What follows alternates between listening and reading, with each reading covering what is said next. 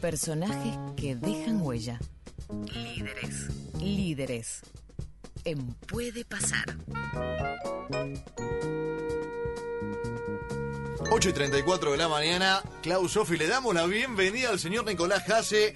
Llega a la sección líderes la semana pasada. Cholo Simeone, Nico, ¿cómo te va? ¿Cómo andas? ¿Cómo estamos? Muy Bien. buen día. Tenía bien. muchas ganas de aplaudirte, Nico. Como Aplaudí, bienvenido, aplaudí, Nico. sí. Bien, Bienvenido. Bien, bien. Llega la Argentina. Un aplauso, sí, Me al gusta este clima. Qué guay. está bueno para Hoy estamos bien, hoy estamos arriba, 8 y 35 ya. Antes 34, próximamente 36, Sofía. Estamos con Nico. Bueno, Nico, ¿qué nos traes? Me gusta, me gusta Contanos. como el contador, ¿no? El Sí, programa sí, sí. 500, Sí, sí, antes sí. el 499. Claro, exacto. Es Vamos a poner familia, ¿no? un cronómetro en cualquier momento. que Sofía dijo va a llover y algún día, es verdad, o sea, algún día va a llover. Bueno, yo creo que no, O sea, no, no, no ha faltado, equivoca. no ha faltado la verdad. ¿En tu casa no llovía cuando saliste? Eh, no, Y te levantaste medio tarde.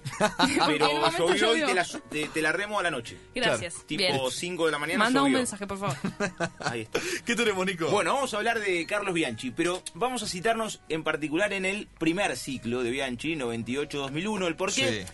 Yo me quedé con una frase de, de Russo, pero no por Miguel, porque cuestiones similares repitió Alfaro, antes Guillermo, Arruabarrena sobre el esto es Boca, hay que ganar la Copa, eh, con autopresiones, que Sí. quizás si vos revisás la historia de Boca, gigante, como la historia de River, antes de Gallardo, en el conjunto millonario, y antes de Bianchi en el Geneise, no era algo cotidiano, y por eso la excepción era Independiente, en el plano continental eh, tan ganador. Y en esta historia de cómo se gestó el primer ciclo, el que cambió para siempre. Boca hasta el 98 tenía dos Copas Libertadores, ambas con Lorenzo, llevaba ya 20 años sin poder repetir ese torneo, y después del paso de Bilardo y de Beira, Macri tenía que buscar otro entrenador, tenía que ir a buscar a alguien que ganara. Había llevado dos pesados y las cosas no habían resultado. Había invertido mucho y Boca no había estado a la altura más allá de aquel subcampeonato de Beira a un punto del River de Ramón Díaz. El trato se cerró el 8 de mayo del 98, después de una reunión de 7 horas en Madrid, previo a ¿Siete lo que horas? fue la Mirá. Copa ¿Qué del Mundo. de Sirie? Siete horitas. Bianchi ya tenía arreglado comentar ese mundial.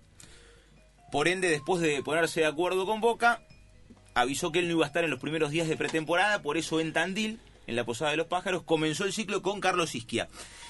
Y la primera decisión, porque en definitiva nosotros hablamos no de la reseña histórica, sino del liderazgo de una persona, de Bianchi no tuvo que ver con ni pedir un refuerzo, ni exigir eh, que algún futbolista no sea transferido de los importantes, sino tomó dos decisiones, una futbolística y una, si se quiere, para entender para dónde iba a ir su proyecto.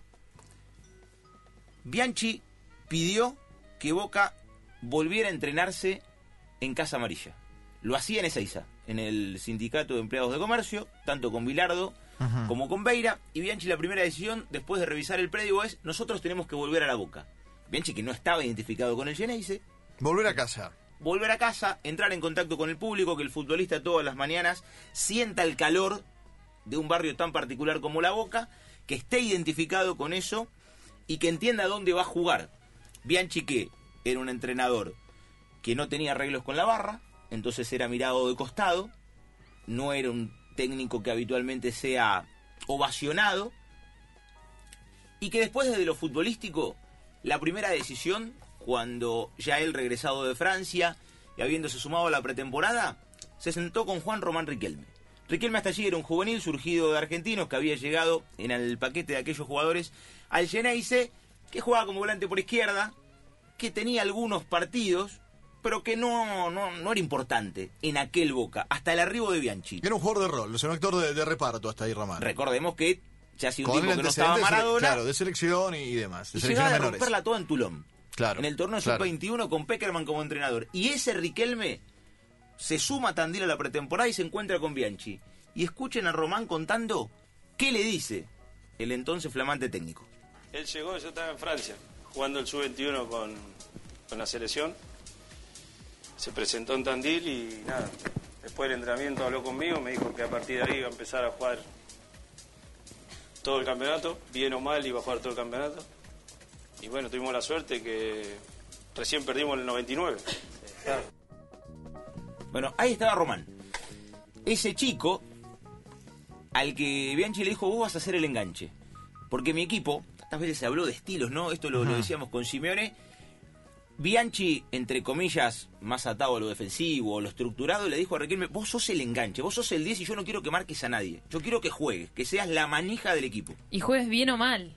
Hoy en día se habla mucho de mm, el mensaje de Bebelo Reynoso, que se le da a Bebelo Reynoso y, y la confianza que puede llegar a tener con sus mejores y peores actuaciones en los partidos. Si necesita confianza o qué es lo que necesita un jugador al que todos Sí, y pondrían en, Boca, los ¿no? entrenamientos. Y en Boca, vos sos el enganche, tenés que jugar y en Boca. Bueno, y a eso, de potenciar un futbolista, como Riquelme, tomó un delantero de gimnasia y otros estudiantes, ya estaban en el plantel Geneise, pero jugaban poco.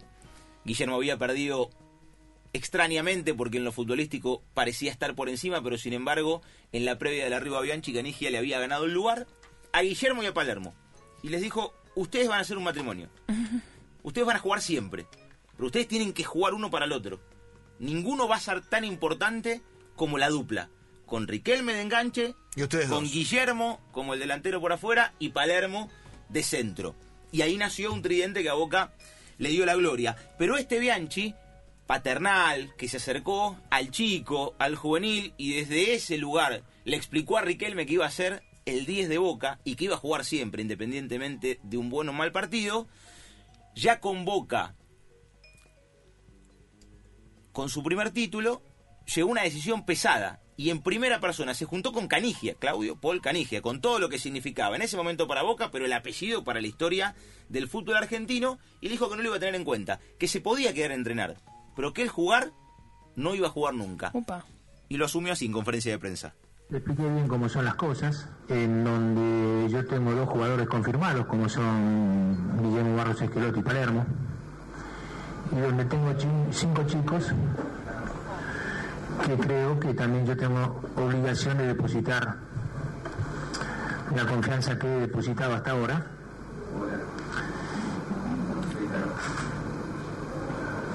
Resumiendo en esto, que Caio va a poder trabajar todos los días con nosotros, no hay una clase de problema, pero que no, no va a ser tenido en cuenta eh, para hacerlo jugar. Nico, 8.41 de la mañana, ¿sí? Eh, esto es Boca, dijiste en un momento. Volver a casa, decisión de Bianchi para estar trabajando en Casa Amarilla. Riquelme enganche, Guillermo y Palermo matrimonio para buscar objetivos. No a Canigia. Eh, si, de- si hablamos de líderes, son todas decisiones puntuales de un líder puro. aquí mando yo. Y, y- y es así, el compromiso es de todos. Y aquel Bianchi que se juntó un 8 de mayo del 98, el 13 de diciembre de ese año, tras cerrar su participación en el torneo de apertura ante Unión 3 a 1, ese plantel dejó la huella de haber sido el primer campeón, invicto en la historia de Boca. Primer torneo. Primer Ricardo torneo campeón invicto. Como entrenador campeón invicto, el primero de la historia. Ese fue el primero de los nueve títulos que ganaría Bianchi y se transformaría en el técnico más importante de la historia Geneise. Además sumó clausura 99, llegando a esas 40 fechas sin derrotas que contaba Riquelme cuando dijo que no perdimos hasta el 99, cuando él me dijo que yo iba a jugar siempre. La Libertadores 2000, el Apertura 2000, la Intercontinental 2000 y la Libertadores 2001. Pero hubo un partido que marcó un antes y un después. Algunos dirán, eliminó a River, aquel día de Exacto. si yo pongo, si Bianchi pone a Palermo, yo pongo a Enzo, le dijo Gallego, y después Palermo termina entrando. Y es- y es Bianchi fue muy cuestionado en la previa porque no daban los tiempos de recuperación y entendían que había un golpe de efecto que no tenía que ver con algo futbolístico, que no se podía justificar el ingreso de Martín. Y Bianchi se enojó, pero yo no me quiero quedar con esas declaraciones que por ahí todos tenemos en la cabeza de cómo era Bianchi a la hora de declarar y marcar su, su pauta con respecto al trabajo y a sus decisiones. Pero hubo un partido que fue Boca Real Madrid. Todos se acuerdan de que Boca al galáctico Real Madrid le ganó el título. Que en la previa Palermo quería que jugara Guillermo, pero Bianchi se terminó inclinando por Delgado. Pero en la previa de aquel partido dos situaciones muy particulares. Boca ya estaba dividido. Ya había líderes, ya había dos grupos. Sabemos de la mala relación eh, fuera de la cancha de Riquelme y de Palermo, por citar a dos líderes, que después adentro no se notaba con Bianchi, pero que no se llevaban, por cuestiones humanas, por cuestiones que tienen que ver con, con personalidades. Pero que Bianchi convivía y asumía y tenía claro que él manejaba un grupo, que él estaba por encima de todo para tomar decisiones, pero que adentro había algunos inconvenientes. En la previa de esa final, se dan dos situaciones. La primera, una charla, casi hasta las lágrimas de Bianchi comunicándole a Fagiani que no iba a ser titular. Fagiani en la previa, eh, pateando una pelota post entrenamiento, siente una molestia y él le quiere ocultar a Bianchi, por una cuestión lógica de querer jugar, esa situación. Nico Fallani hasta ahí era el lateral izquierdo, lateral izquierdo titular, de Boca pensando en Real Madrid, en la final de esa Copa Intercontinental. Pero practican penales. Fagiani siempre fue Especialista en penales también. un especialista y él patea suave. Y Bianchi le pregunta, ¿qué pasó? ¿Qué "Ah, vos, vos tenés una molestia, vos no pateás así. Bueno, se sienta en la habitación y casi entre lágrimas le comunica que iba a jugar Matellán.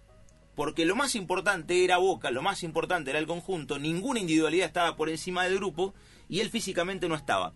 Pero esa charla paternal deriva una segunda conversación. Boca había cerrado para el plantel un piso completo. Y ya había diferencias, ya había algunos inconvenientes desde lo humano dentro de ese grupo. Y hubo un episodio, el cual no se pudo tapar, porque fue ruidoso esa situación. Y Bianchi se enteró, Fuerte. fue fuerte.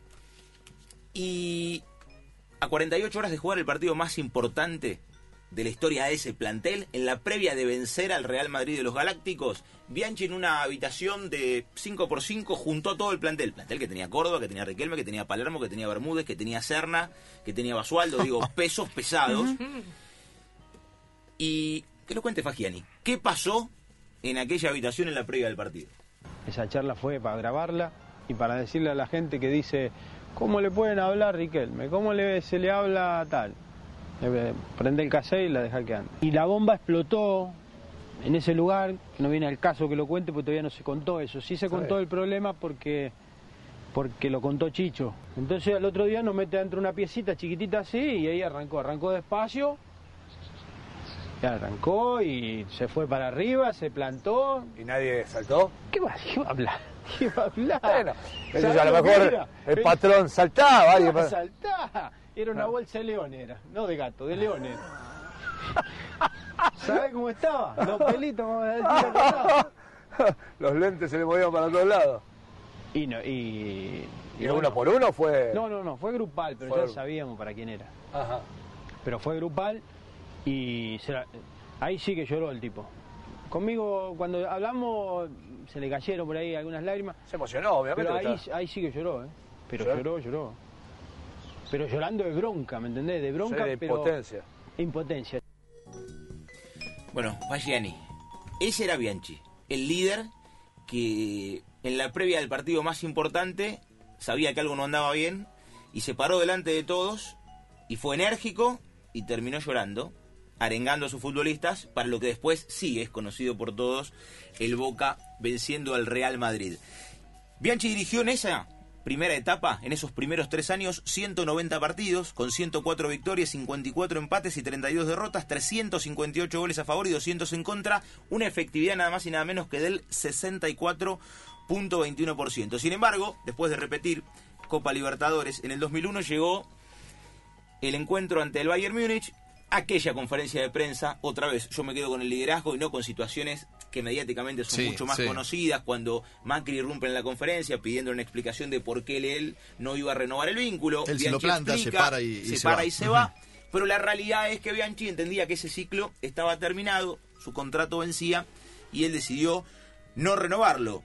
A la postre esa fue la primera vez que a Bianchi le tocó perder una final internacional, fue ante Bayern Múnich cuando nuevamente estuvo en la cita mundialista. Yo quiero cerrar con una última anécdota para entender el liderazgo de aquel entrenador que en el 98 se sentó con el juvenil Riquelme y le dijo vos vas a ser titular, de ese técnico que le dijo que iban a hacer un matrimonio a Barros Esqueloto y a Palermo para definir que eran sus delanteros, a ese entrenador que se paró ante Canigia y le dijo vos no vas a jugar y fue a conferencia de prensa y dijo le acabo de decir a Canigia que vos no jugás más, siendo Claudio Paul Canigia, que reunió a todos los referentes del plantel, al grupo completo y se puso a llorar eh, después de haber eh, carajeado e insultado. Entre tanto, en aquel 2001, este Bianchi que lideraba y que era el dueño absoluto de vestuario, tenía que confirmarla a Carlos Tevez, a la promesa, al que todos decían que venía para ser crack, pero todavía no había debutado, que iba a jugar. Tevez debutó en octubre en un Boca con titulares y suplentes en Córdoba, esperando por aquel partido Bayern Múnich, que fue la primera final perdida por Bianchi. ¿Y cuándo se enteró Tevez que iba a debutar en la primera de Boca? Lo cuenta Carlitos. El día que debuté, eh, vamos, jugamos en Córdoba, en el Kempes. Eh, entonces Carlos no había dado el, equipo. Llegamos a la cancha y lo primero que bajamos del micro, lo primero que hago yo irme para el baño.